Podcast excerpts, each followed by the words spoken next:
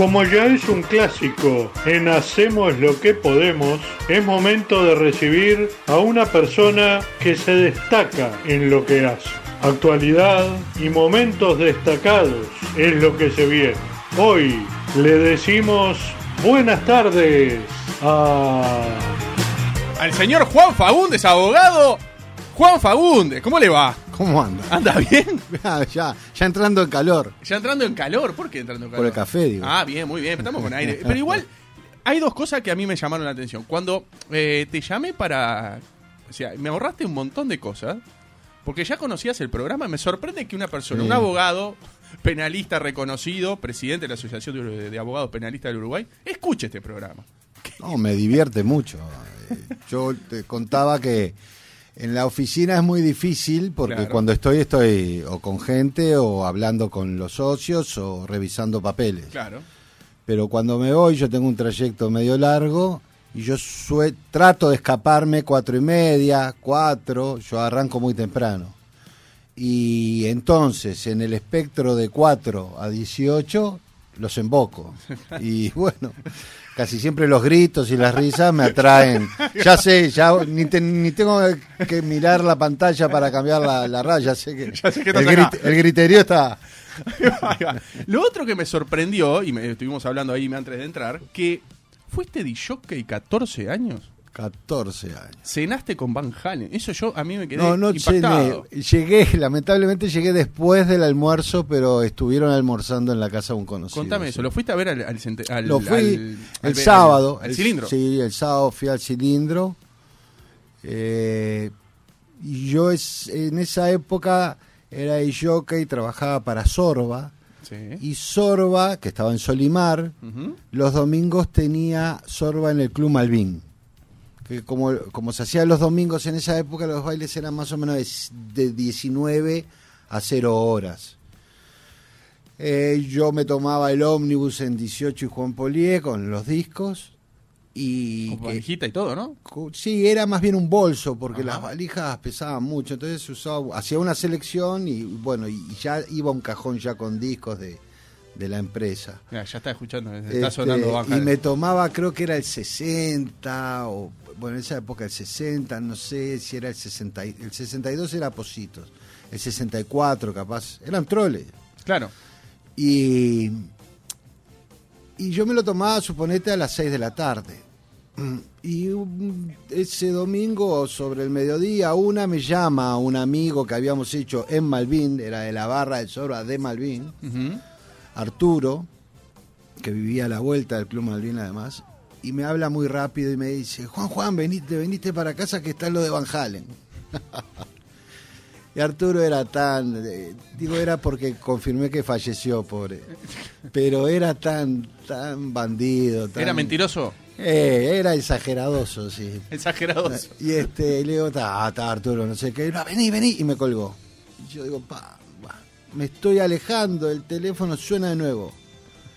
Veniste, veniste para casa, que está lo de Van Halen. Nosotros no, vos hablas inglés, nosotros no, no hablamos nada inglés, pero veniste, veniste para acá.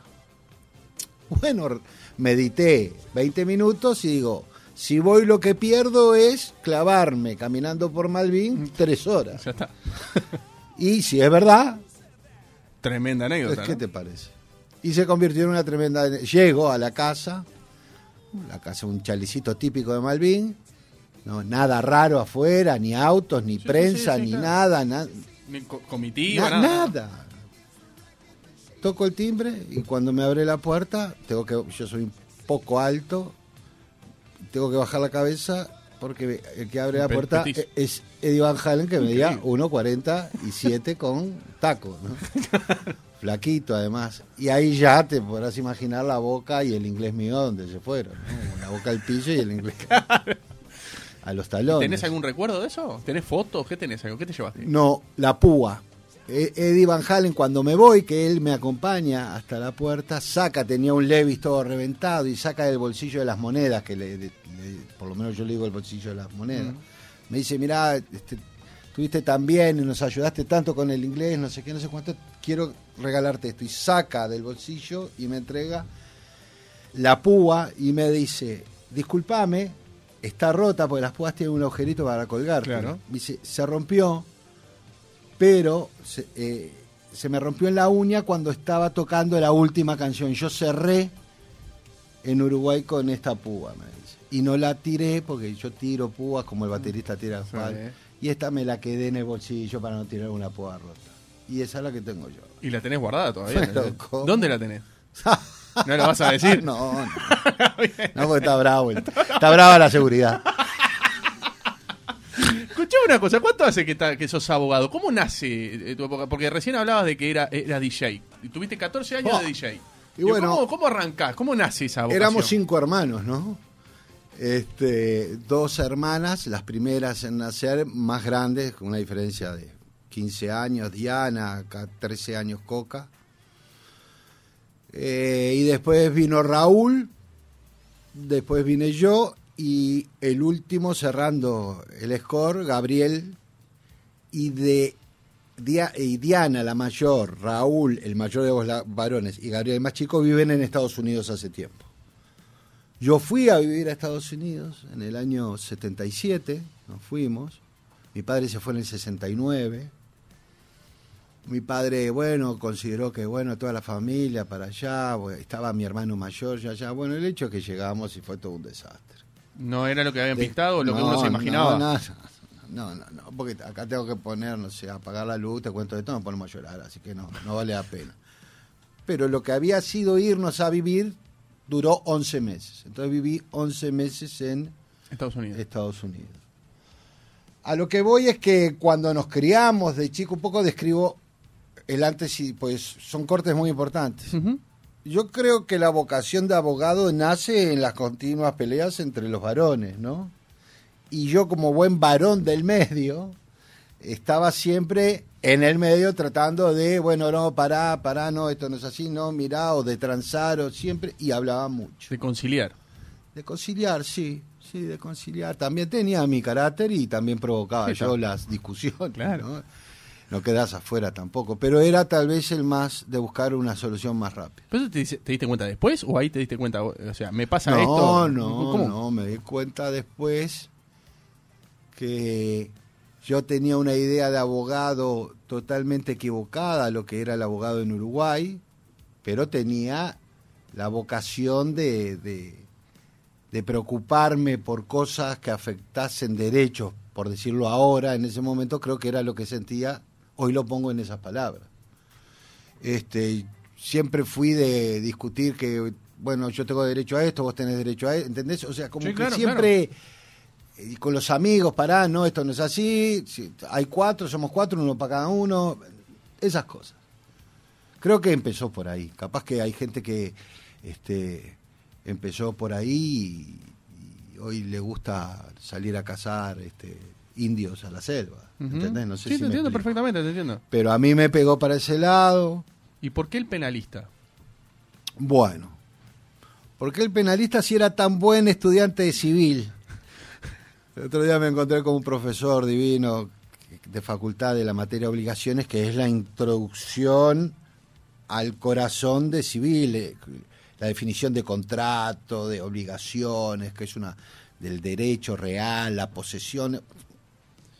Y yo era muy, y él me decía, qué bueno que eras, qué buen alumno. Me dice, en la historia mía como docente, que es un tipo que tiene Sí. muchos Se habrá años, pasado, ¿no? Sí, un grado 5. Dice, vos fuiste uno de mis mejores alumnos en esa materia. Pero en eh, 85, en el 87, en tercer año de facultad, se organiza en la, en la Universidad Católica, que no tenía derecho, en la Universidad Católica había eh, comunicación, psicología, filosofía, eh, pero derecho no estaba, pero se organiza ahí, se consigue ese lugar para organizar un encuentro de sistemas penales y derechos humanos. Y bueno, en mi vocación de, de- de la búsqueda de la justicia y eso, y, si, y había tenido penal uno recién, que equivocadamente en ese plan estaba en segundo, después estaba, estuvo en cuarto, ahora ya la carrera este, creo que se desorganizó mucho. Eh, pues yo después tuve muchos años acompañando a docentes como, como, como aspirante.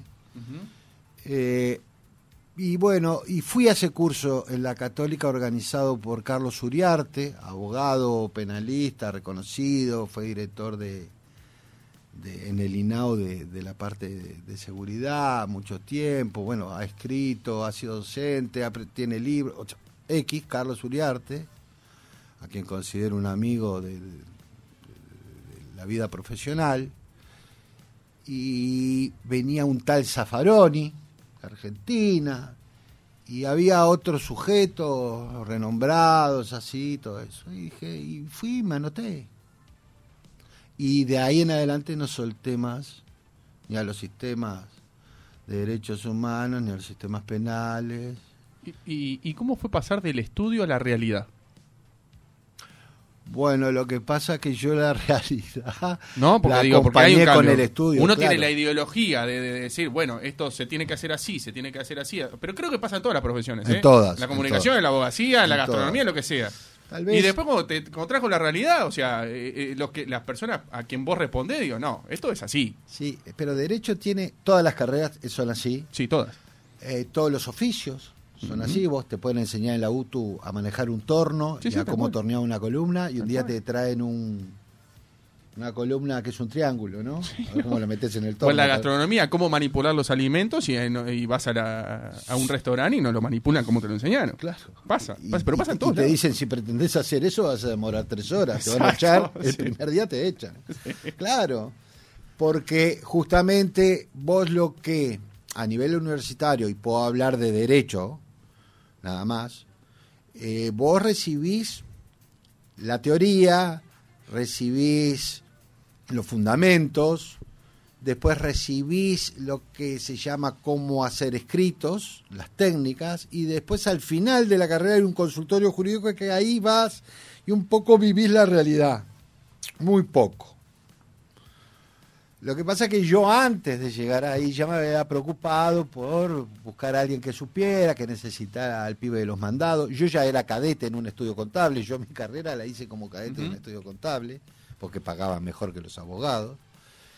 Y, pero después fui compartiendo con gente que conocí en el curso, que los visitaba, iba al estudio, em- me empecé a meter más en el mundo de la realidad laboral Ujú. Y es totalmente diferente. Pero eh, día a día yo por lo menos tengo el, eh, el objetivo de que la academia eh, realmente influya en la práctica, ¿no? Más de lo que influye, sin duda que eh, la academia. Pero es diferente, por ejemplo, es diferente a medicina, yo siempre digo lo mismo, porque cuando en medicina te enseñan a operar, te enseñan a operar, vos cuando operás eso, más o menos ves lo mismo que viste en la universidad. Sí. Tal vez cuando te viene tu primer paciente, vos lo mirás Ah, claro. y dices, sí señor, me duele el estómago, vos ahí tenés que desplegar tu conocimiento sobre una persona real, no sobre, Sobre una pregunta múltiple Exacto. opción. Si duele el estómago, ¿qué Claro. puede pasar? O un muñeco. claro. Exacto. Entonces, bueno, yo viví en este país con médicos que ni te tocaban. Yo creo que ahora se está recuperando un poco el tema de que el médico toque en el sentido médico Sí, al lógico. paciente, ¿no? Eh, Bueno, habrá médicos que ya creen que capaz que mirándote el ojo eh, saben lo que tenés. Pero bueno, como todo en todas profesiones. Pero quise poner ese ejemplo. Sí, no, no, queda claro, queda claro. cada, cada profesión tiene su. La de periodista. Eh, ¿qué, qué- qué- qué querés transmitir? Bueno, querés transmitir algo eh, que, puede ser muy pesado, pero que le caiga bien en la tarde a la gente. Y si te pones a hablar así, no- Claro. no, vas a lograr ningún. Por lo menos no vas a lograr. Por lo menos ritmo. bueno no vas a escuchar. Yo, cal- sí, yo calculo que sigo y, y busco menos dioses de amor. Ahora, ahora nombraste, mira, justo ahora nombraste el, el tema este del periodista, el periodismo que estuvo tanto y sigue estando, Mm, ¿no? sí. Ahora bajó un poquitito, pero va a seguir estando por el resto de los días y capaz que hasta del año, ¿no? Tal vez el verano creo que lo tiene asegurado. Sí, el verano lo tiene asegurado. Entonces, para, para explicarle a la gente, ¿no? Que no tiene por qué saber, porque la gente puede trabajar de 100.000 cosas y puede eh, informarse por las redes, pueden informarse con cosas tendenciosas o no, pero objetivamente, Eh, Ignacio Álvarez con el informe que, que hizo en su programa de radio en Azul FM. ¿Cometió un delito? Porque periodistas, por ejemplo, periodistas reconocidos de distintos informativos han dicho que lo cometió un delito. Enfáticamente. Bueno, yo tengo que aclarar algo. Yo creo en la libertad de opinión absoluta, ¿no? De quien sea. Eh, y que la opinión sea dicha de forma educada, ¿no? Este, yo cometí, no cometí el error, pero cometí por primera vez este, trascender con un Twitter eh, en Twitter, valga la redundancia. Y, Vos no sos de escribir mucho. No, nada, casi nada. Por eso. Y de hecho tenía, no sé, 400 seguidores. una- lo digo Pasaste a 1600. 1600 exacto. Sí, lo vi. Creo, no sé si se retiró uno y son 1900, 1599. 1599.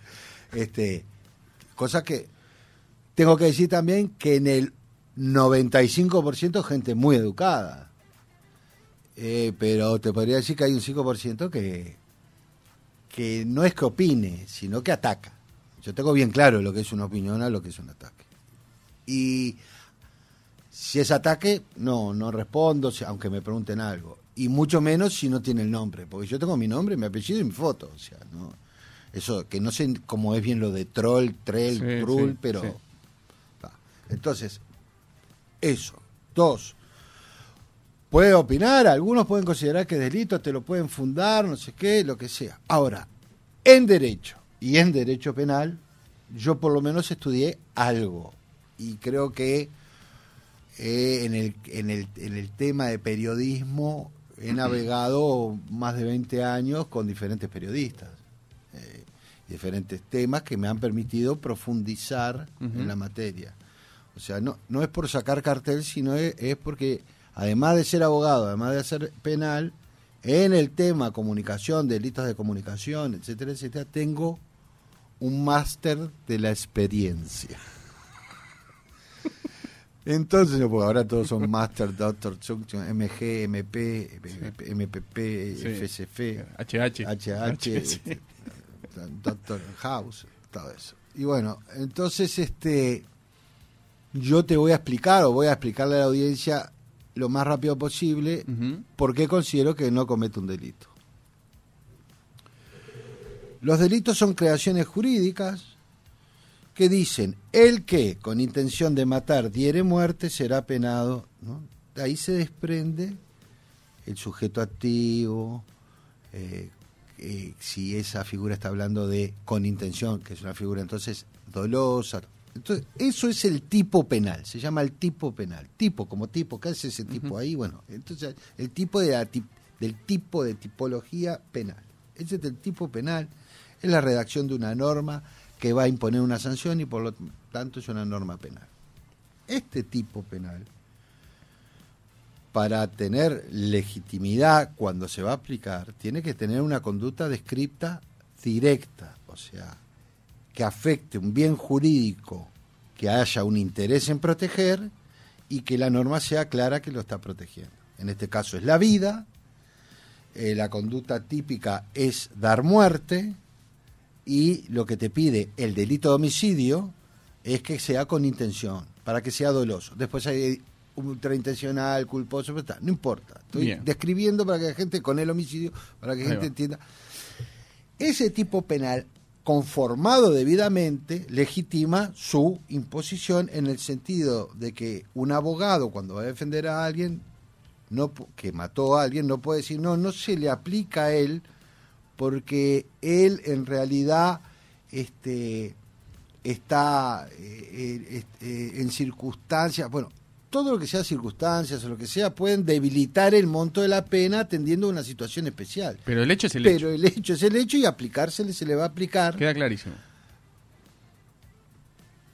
porque es para todos, general, y porque fue redactado con esa intención. ¿Y en este caso? En este caso, la, la seg- la investigación que nace luego de lo de pasar ese la cinta, el cassette, el disco. No, no sos eh, más de la- jockey. claro, no, claro. Ahora es el, el- El pendrive. el archivo. El archivo, sí, el sonoro, MP4, el- el- MP3. ahí Ahí va. Ahí eh, se abre una investigación penal a partir de una denuncia basados en la eh, comisión del delito previsto en el artículo 92 de la ley de género, 19.890 o lo que sea. 92 creo que. No, No, 92 es el artículo, sí.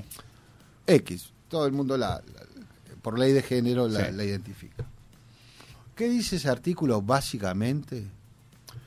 Que cualquier persona que eh, eh, subiese a las redes, ¿no? Publicitarias, por decirlo de alguna, no me acuerdo ahora. Difundir. Difundir, pasar, Ujú. o rep- o sea, Reproducir. reproducir, o sea, me la Reenviar. pasaste, yo la reenvío, eh, etcétera, etcétera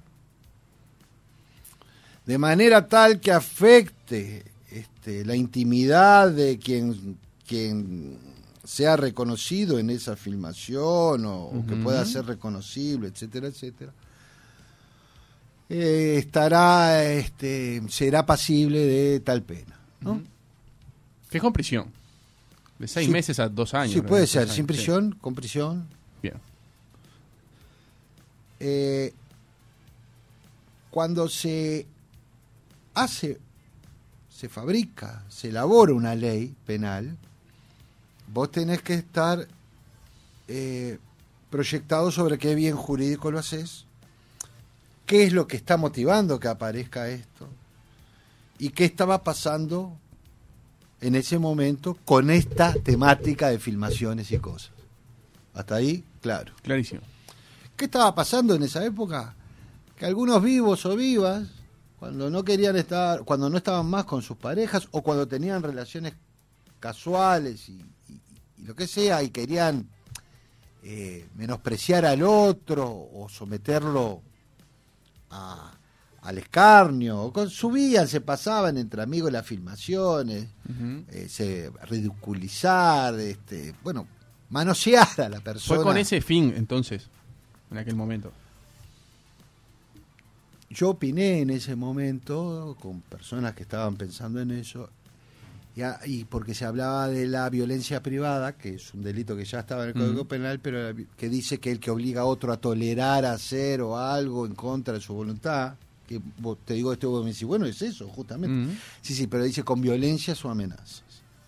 Entonces no cupía la conducta en esa norma. En esa norma. Entonces hubo que elaborar uno y fue esta la que se elaboró. ¿Estamos de acuerdo? Bien, te sigo. Nadie tiene coronita. El que hace eso, y es atrapado, pero eso es obvio, se le imputa el delito. Eso es así. Ah. ¿Qué pasó con Nacho ¿Qué Álvarez, pasa entonces? acá? Tenemos dos problemas. Uno, que la intención para nada fue eh, someter a alguien al escarnio o lo que sea en el sentido...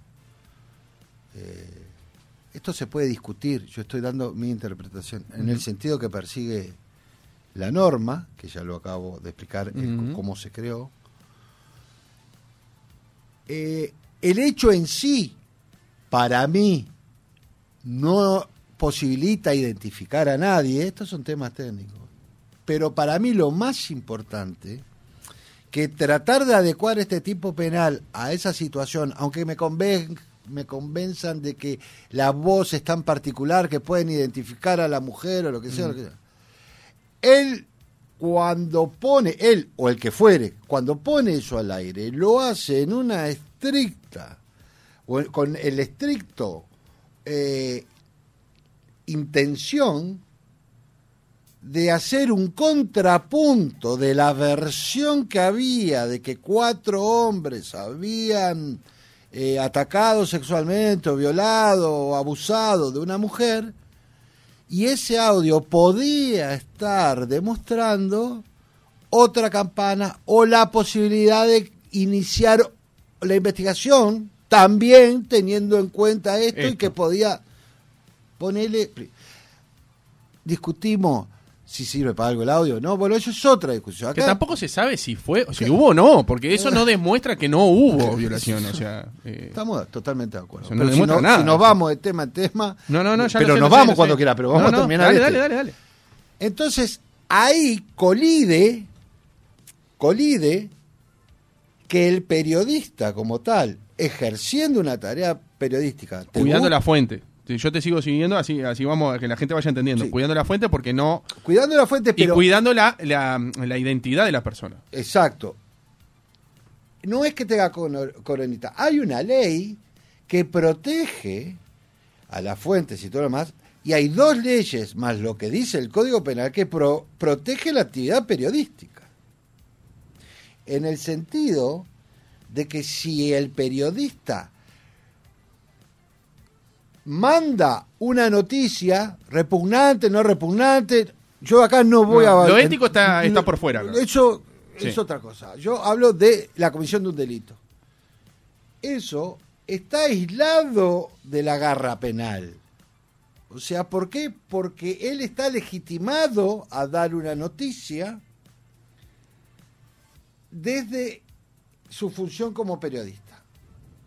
Do- ¿Estamos entendiendo? Hay un, Perfectamente. hay, hay un supra nivel de protección de la intimidad de la mujer y del hombre, aunque esté en esa ley, porque si una mujer hace lo mismo, me imagino que es la persecución, no hay una distinción de sexo. Si hay una superprotección de eso, bueno, hay una superprotección de la libertad de dar información y de la gente de recibirla. Porque hay mucha gente, sin duda, que se repugnó y dijo, ¿para qué hace esto? Esto es un show asqueroso, todo. Y hay mucha gente que dice, ah, miren cómo no es tan así. Porque a los otros cuatro los venían masacrando hacía cuatro días. Esa es una realidad. Sí, los posibles vi- violadores, los Claro, presuntos violadores. en- entonces, a mí no me importa cuánto hay de prueba o no, pero lo que rige es el principio de inocencia. Y de alguna manera el abogado, un pariente de, de los muchachos, el propio que filmó, alguien le, ha- le hace llegar eso a, a un periodista y le dice, loco, levantá esto porque esto no fue así, mirá, acá se está matando de la risa, sabía bien que éramos cuatro, no aparecimos de la nada, lo que tampoco lo saca del lío, Claro, no lo saca del lío. pero por lo menos Te genera la duda. genera duda, y para un periodista eso Es valioso. es valioso. Capaz que vos decís yo eso no lo publico, no me traiga pero nada, eso, claro, eso va en cada pero uno. eso va en cada uno. Exactamente. Entonces es valioso, lo sube y está. Dice, no, por la ley está. No, señores. Es más, si vos aceptás y después no lo das, yo creo que hasta podrías tener un juicio ético de que como periodista te lo guardaste. Yo siempre digo, eh, si un periodista te dice, mira, tengo esto, ah, tráemelo, tráemelo, y después no lo pasa, para mí pasa a ser un periodista sospechoso. Porque para no pasarlo, no me lo tendrías que haber pedido. Pues yo te digo, tengo esto, esto. Y vos ya sabés lo que es.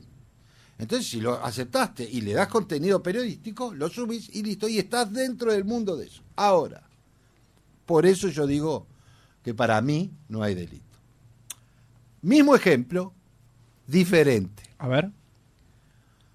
Yo tengo un amigo que le pasó algo horrible con su pareja, tiene una filmación de su pareja con audio eh, eh, con otra persona y para destruirla socialmente y ponerle un toque, eh, capaz que es hasta conocida públicamente, es una artista, es una deportista, es una política, es una mujer muy conocida porque canta, no sé, lo que sea. Le pido a un periodista que diga, mirá, necesito quemarla. Y el periodista diga, dame, dame. Y agarra y dice, miren estos audios, esta que está gritando, que es la esposa de un gran hombre y es una eh, directora de, de la aerolínea eh, Pájaros Uruguay. Sí. Digo, para que no existe nadie, ¿entendés? Para que nadie se sienta. Y es la directora de Pájaros Uruguay. No necesito ni decir el nombre. Claro. La directora de Pájaros Uruguay Sí. sale todos los días en la tele, Sí. con viajes, con cosas. Y acá está, y meta los ruidos sexuales, como dice, y dale que... ¿Qué estoy haciendo ahí? La estoy matando, matando. como un perro. Por más que no la nombres, estás haciendo no, referencia después a voy a decir que no, como es una mujer muy conocida, eso era noticia. No, eso no es noticia de nada. Eso no es noticia de nada.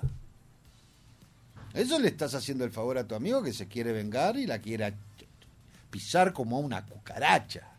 Digo, Estoy emulando No, no, a un entiendo. cómico. que Lo entiendo, lo entiendo, lo entiendo, lo entiendo perfectamente. Ahí hay delito. Vos podés usar el periodismo como un arma o podés ser un tipo profesional y decente y usar el periodismo para que la gente se entere. Podrás tener una valoración diferente de qué es lo que crees que hay que enterar o no, pero una vez que agarres la información la tenés que dar. ¿Cómo viste la conferencia de Juan Gómez al respecto? Juan Gómez eh, para mí es un tipo muy horizontal, tipo que ¿Dio mucha con- vuelta como para terminar diciendo algo que tampoco fue tan concreto y tan enfático, por ejemplo? Bueno, lo que pasa que te podés enterar cómo viene la cosa un poco sábado, domingo. El lunes preguntás, ves que la cosa tiene una apariencia complicada para explicar. Yo no estoy hablando, bueno, yo después tenés que pedir información, vas, venís, te das cuenta que fue todo dentro del el impulso de llevar la investigación adelante, se pidió algo que tal vez estaba y tenés que salir, y tenés que salir a la prensa porque ya había agarrado eh, una importancia que creo que la tiene, pero una importancia que, ah, este, vos como jerarca creo que tenés que salir y explicar la posición institucional y creo que salió honestamente, o sea, yo acá aprovecho para aclarar algo, mi posición pública de en los Twitter yo puse bien claro. Los fiscales pueden pedir lo que sea. Yo puse el ejemplo, se me ocurrió en un momento, de una canasta de huevos negros, porque no ahora Ujú. yo lo veo como algo ridículo. Para que quede claro, es como por- yo puedo denu- como denunciante, yo puedo denunciar que esa camisa es mía, sí, que vos me la robaste de la cuerda. sí, O sea, pedir- de ahí a que a vos te y vos podés pedirle al juez que Claro. allane mi, mi casa para detectar la camisa y que la traigan. Ahora, de ahí a que el juez te dé bola es otra cosa. ¿Estamos de acuerdo en eso? Yo no voy a allanar una casa por una camisa. No, no, pero Va. digo, pero para que quede claro el, el- el- el mensaje. No, sí, sí. Pero en esto que se pidió, a mí lo que me preocupa es quién lo concedió, que es el Poder Judicial y que está en funciones de juez de garantía. Entonces vos, una medida tan desmesurada en, en- en un marco de cosas que recién se empezaba a investigar, a mí me preocupa más porque la Fiscalía, que yo no creo que esté solo para acusar, también la Fiscalía está para no acusar. O sea, la Fiscalía está para investigar. Ujú. Podés cerrar diciendo que acá no ves delito, podés decir que hay perspectiva de que haya un delito, pero no tenés pruebas por ningún lado, y podés ir a juicio seriamente, con buena prueba, y hasta podés perder, pero con un- una base fáctica que te, que te impulsa a decir, no, no, tengo, esto hay chance de condenar a esta persona. Entonces, Lo que yo no entiendo todavía es que si eh, esto estaba muy claro por parte de, de- de la justicia y por parte de fiscalía más que nada, ¿no? Porque uno entiende a la gente en Twitter, no entiende a la gente, porque no tiene por qué saber. Pero una fiscal que pide eso, como vos decís, puede pedir cualquier cosa, pero después hay alguien que lo autoriza ¿qué es el juez? exactamente. Eh. Digo, ¿cómo puede ser que dos personas Bueno, actúen de una manera que no es la correcta, ahí a- legalmente? ahí vas al otro capítulo, que es un capítulo que venimos trabajando. Eh, nos gustaría mucho inclusive trabajarlo con los magistrados, que es el alto nivel de aprobación de lo que pide la Fiscalía por parte de los jueces de garantía, que tiene varios componentes, yo me voy a referir a dos. El nuevo código permite que con muy poca información y eso den lugar a lo que se llama hoy las formalizaciones. Ahí hay un defecto. El juez tendría que tener permiso para avanzar un poco más en la información y escuchar al abogado, porque el abogado cuando dice, no, pero nosotros sabemos que no es tan así como lo plantea la fiscal, el juez dice, bueno, yo no puedo entrar en el fondo del asunto. Y ahí está, formalizado. Ahora vamos a discutir la medida. Ya lo tenés formalizado, viene la medida. Y esa medida va desde que fijes domicilio hasta ir preso a una cárcel. Eso es un componente. El otro componente es que las formalizaciones te generan una carga, que puede ser hasta de fijar domicilio, repito, a perder la libertad, te generan antecedentes y te genera que si vos tuviste una formalización anterior, que estabas en libertad vigilada, cumpliendo, firmando en la comisaría, barriendo una plaza o lo que sea, y te queda un saldo de 60 días, esta formalización, donde no se sabe bien absolutamente nada, como en este caso de, de- de los cuatro... Es fulminante. No, te hace caer el beneficio del anterior y vas preso por esos 60 días. No es tan inocua como se pretendió desde un principio y todos compramos. No hay efectos tan inocuos, ni tan transparentes, ni tan cumplimiento de igualdad y, y cumplimiento del principio de inocencia como se nos trasladó a todos cuando este código estaba naciendo a la vida jurídica. Se ha convertido verdaderamente en un problema que hay que solucionar. No volver para atrás, y aprovecho la entrevista de hoy porque hay varios diciendo, estos quieren volver al... co-". Yo, este, yo tengo por escrito, trabajos escritos sobre el acusatorio y la necesidad del acusatorio desde el año 95 en adelante. Del viejo código de proceso penal Sí, que sí. se fue a fines del 2017, ¿no? Que cambió. Ah, empezó la vigencia en noviembre de 2017. Ujú. Entonces, por supuesto que se podían detectar errores. Bueno, pero no podemos esperar a ver qué pasa dentro de 15 años. Se están cometiendo injusticias, yo no digo que intencionales, pero se están cometiendo injusticias. Tengo una, una pregunta. Eh, ¿Qué hubiese pasado si la policía iba a incautarle el celular a Ignacio Álvarez? Porque no lo encontraron porque se mudó porque él está Ah. separado hace un tiempo, ¿no? Ah. Si él entregaba ese celular, vamos a suponer que él entregaba ese celular. ¿Qué pasaba? Para mí era todo nulo. Para mí era nulo. Lo que nace mal, todos sus efectos son malos, ¿no?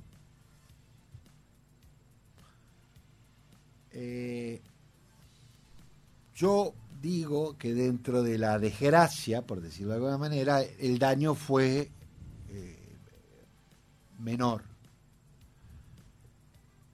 Pero el mensaje es malo. Por lo tanto, el mensaje, en este caso de la asociación, es, bueno, esto no. No, no, esto Sí, no. eh, ¿Vos pensás que el fiscal Juan Gómez este, respiró cuando no lo encontraron? Yo hubiera, yo hubiera respirado. A eso voy. Respiró porque un Sí, problema. porque- Salir porque a dar explicaciones decir, de eso, ¿qué, la- qué pasa después? Eh, a ver, eh, no, no quiero ser ordinario. La, Mm. Pero bueno, el perjuicio hubiera sido real y, y bueno, ahora habría, no sé, simposios en el Antel Arena discutiendo esto. ¿no? Sí, siguiendo la misma lógica. Viste que Aldo Silva, él eh, dijo que al equipo de producción en Sarandí, en el informativo, a él y a Sergio Silvestri, decidieron no pasar los audios porque tenían ese material. Con la misma lógica, ¿se tendría que allanar Sarandí? No, o no. pedirle los celulares. a- o Ah, sea, en la siguiendo misma- la misma lógica, siguiendo en el paralelismo. lógica, sí, pero ¿Me yo- explico? Porque ellos no lo publicaron, bueno. es verdad, pero dijeron que lo tenían. Sí, bueno, a ver, estamos Ojo, que- suponiendo, que, estamos quede, suponiendo. que quede claro que no quiero que vayan a allanar a Aldo Silva ni nada por el estilo. Digo, haciendo un paralelismo. Está juego. clarísimo. Y está claro que esto es un ejercicio. Exacto. Eh, en la misma lógica sí, pero en la misma lógica que vos planteás. En la lógica que yo puedo plantear ahora como ejemplo, no, porque no les interesaba en realidad el Eso material, claro. porque era obvio que lo podían descolgar de cualquier lado o pedir como a se la hace siempre. Lo, lo pedís a la O URSEC. lo pedís como siempre. Lo sacás de Radio Q, de cualquier lado. Por eso mi lógica no, no me cierra con eso. Para mí se buscaba algo más, otro tipo de prueba, algún vínculo, algo, a ver quién estaba atrás. Que en todo caso, sea quien sea, se convierte en fuente. Y a la larga se convierte en prueba ilícita y por lo tanto nula. Que también podríamos pensar en voz alta, bueno, déjalo hacer y en la mitad del juicio, no en la mitad del juicio, pero Mm. cuando se presente toda esa prueba, le encajás la nulidad y le tirás abajo todo el juicio. Es una estrategia, ¿no? Pero en esta convalidación de cosas de los jueces de garantía, te la jugás a que el juez de garantía te diga, no, no, esto está bien hecho, Ujú. apeles y el tribunal, que está más lejos todavía de la cuestión, Diga, no, no vemos una nulidad porque en realidad el teléfono, yo qué sé, y te entre eso al juicio. Eh, Esos, esos. Sí, no sí, sí, te entiendo, te entiendo. Eh, ahora, después de, de, de la, las denuncias, que esta denuncia que la plantearon algunos legisladores del Frente Amplio, cobró como más vida lo que pasó a principios de año los dichos de Graciela Bianchi. Que el poder, eh, el poder judicial estaba este, in- infiltrado por el Frente Amplio. ¿Vos cómo tomaste esas declaraciones? Y ahora, con esto, Ah. No, ¿tiene algún, sí, bueno. algún sentido o no? ¿Tiene algún punto de contacto o no? Mirá, eh,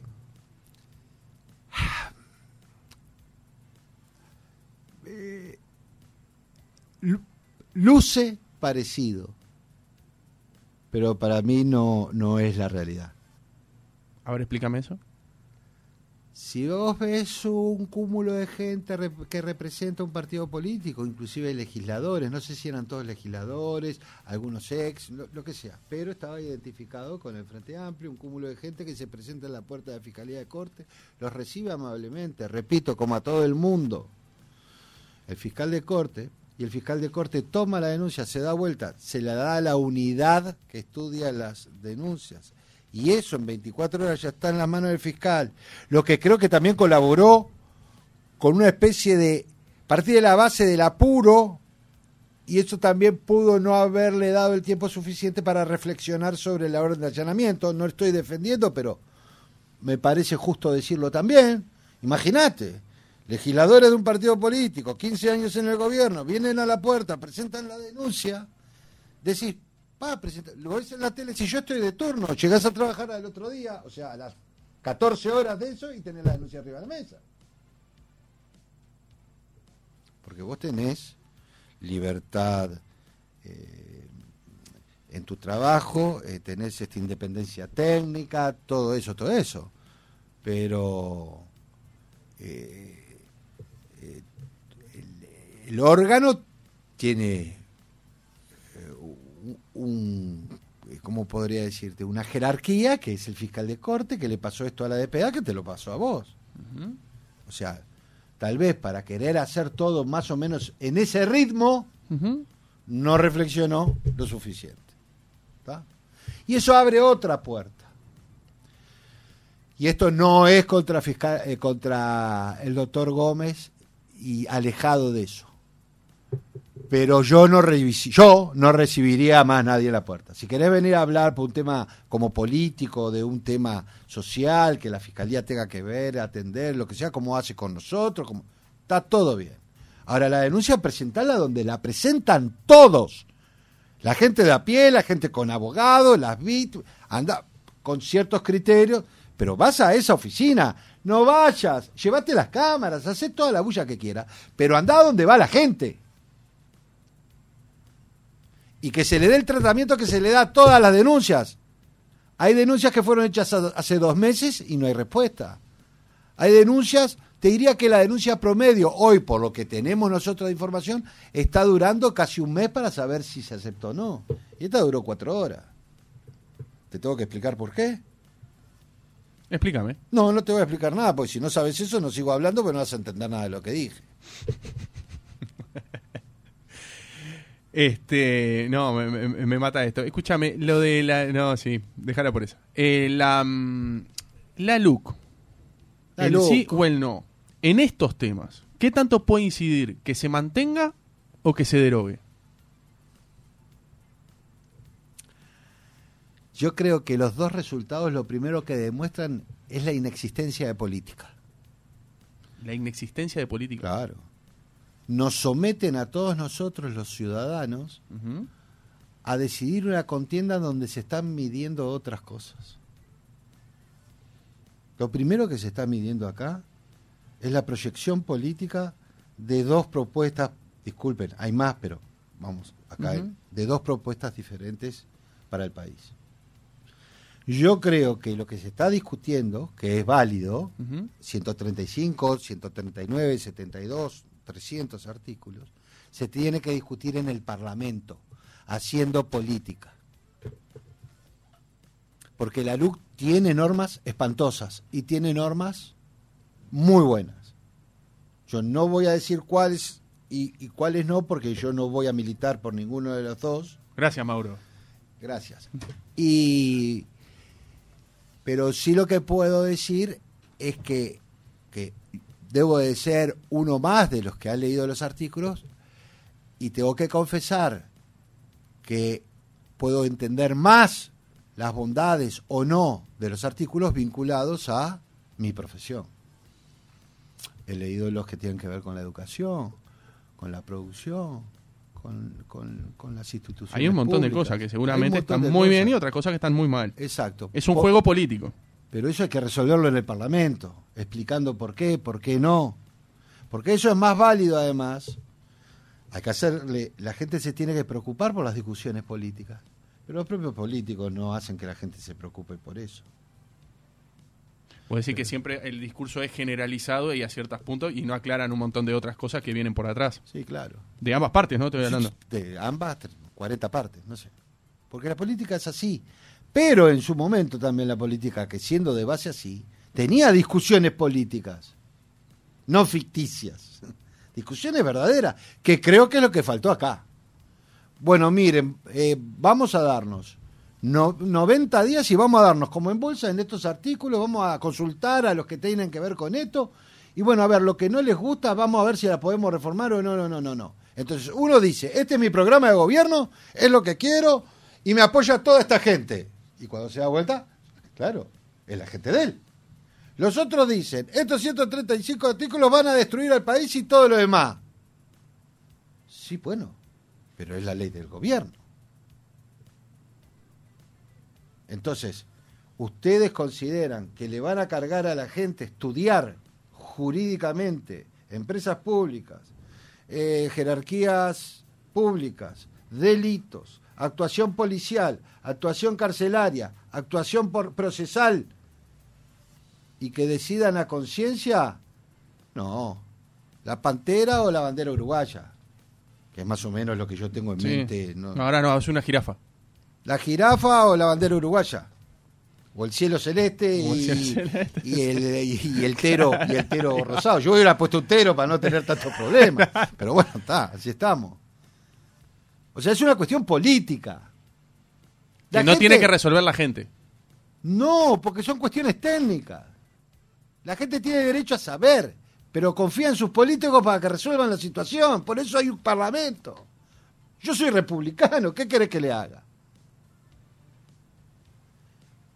Si quieren otro gobierno, eso va a ser en el año, déjame sacar la cuenta, 24, para que empiece en el 25, otro tipo de gobierno. Pero ya hace tiempo, ya hace elecciones atrás, que lamentablemente después del primer año de gobierno ya están hablando y peleándose con perspectiva de elección nacional. Y se diluye y se diluye la llegada a la gente de lo que se vota dentro del Parlamento. Por eso tenemos leyes en principio parecen bárbaras y después fallan en la realidad, y códigos que empiezan a fallar porque cada uno lo interpreta como quiere y la técnica no fue tan buena como para no dejar interpretar una norma de proceso de la manera que quieras y hay que modificarlas acudiendo a los que saben aceptando recomendaciones estudiando porque los parlamentarios tienen asesores y tienen la capacidad de pensar y de pensar en los votos y de si los van a votar los mismos que antes o no. Pero nosotros creemos que lo que estamos pensando a los efectos de modificar no afecta a la votación de los parlamentarios. Gente presa subió de 9 a 14 y pico, pongámosle 15, Mm. En lo que la historia de la cárcel uruguaya creció. No sé si me explico. Entonces, ¿eso es por el código, por la luz, por lo que... No, no. A mí lo que me preocupa es porque hay más delitos también. Hay más delitos. Entonces, yo no aplaudo... ¿No bajaron los delitos entonces? Subieron, por eso hay más gente en la cárcel. Entonces, ¿por qué se, te- se muestran los números de que han bajado los delitos? Y eso es una bandera que tiene hoy día la, la Teníamos coalición multicolor. 9.000. vamos a... a- Sí, tenemos casi ten- 10.000, sí. Teníamos 11.000, ahora hay hay 13.000, 14.000 sí. presos. ¿Bajaron los delitos? Bueno, vos podés decir, vamos por la, por la positiva, ¿subió la efectividad de la policía en la persecución de delitos? Sí, puede ser. De delitos cometidos. Los agarré, pero el delito ya está cometido. ¿Eso baja el delito? No, no. Quitas al delincuente de la calle. Además de subir la efectividad de la policía, eh, hubo programas sociales que lograron restablecer al sujeto en una sociedad de trabajo, educación, lo que sea, y eso se hizo por trabajos internos en las cárceles, política de los ministerios del interior, blanco, colorado, multicolor, lo que sea. La LUC, cuando aparece, la gran protección que hace es hacia la figura del policía que venían tirándole piedras en cuanto procedimiento había, los escupían, le decían, pero vos callate, los puteaban, pa, pa, pa, pa, pa, pa. Y ahí salió toda una cosa media ahí a reforzar la, la figura y la autoridad. Aunque yo no voy a decir que estoy totalmente de acuerdo, pero no estoy en desacuerdo, aunque yo creo que la autoridad se gana con el prestigio, más que con el palo. No sé si. Pero entonces vos, si le decís en una calentura o a un borracho que lo van a detener porque está orinando en la calle o lo que sea, y le dices, soltame, lloré, no sé qué", además le meten el desacato, además le meten esto, cuando antes era un borracho que pasaba 24 horas en la comisaría y se iba para la casa. Entonces, como eso todo cuenta, presos, números y todo lo demás, el resultado matemático es que hay más delitos. Lo que pasa es que tenés que ir a ver las categorías, ¿no? Tenés que ir a ver a las categorías. Tal vez haya menos rapiña, pero capaz que hay más hurtos simples.